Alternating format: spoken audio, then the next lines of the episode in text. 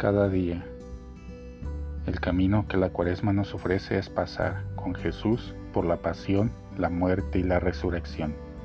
Durante este tiempo seremos atravesados por este gran misterio del sufrimiento y sobre todo del amor. Es un mapa que se abre, un itinerario de fe del que nadie puede sentirse excluido. El Evangelio de hoy, Lucas 9:22 al 25, presenta a Jesús diciendo, Si alguno quiere seguirme, tome su cruz cada día y sígame.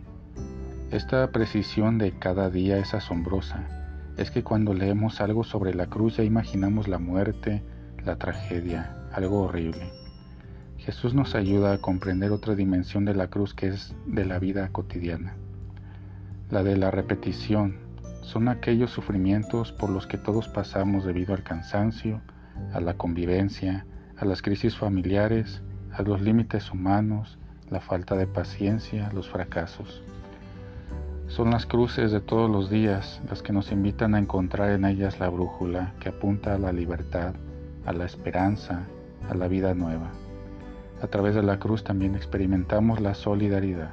Descubrimos en la cruz que nadie sufre solo y que las cruces son más suaves cuando se comparten. Simón de Sirene ayudó a Jesús a llevar la cruz camino al Calvario, todos los días. Si estamos atentos, hay Simones muy cerca de nosotros y también podemos ser Simón para tantas personas.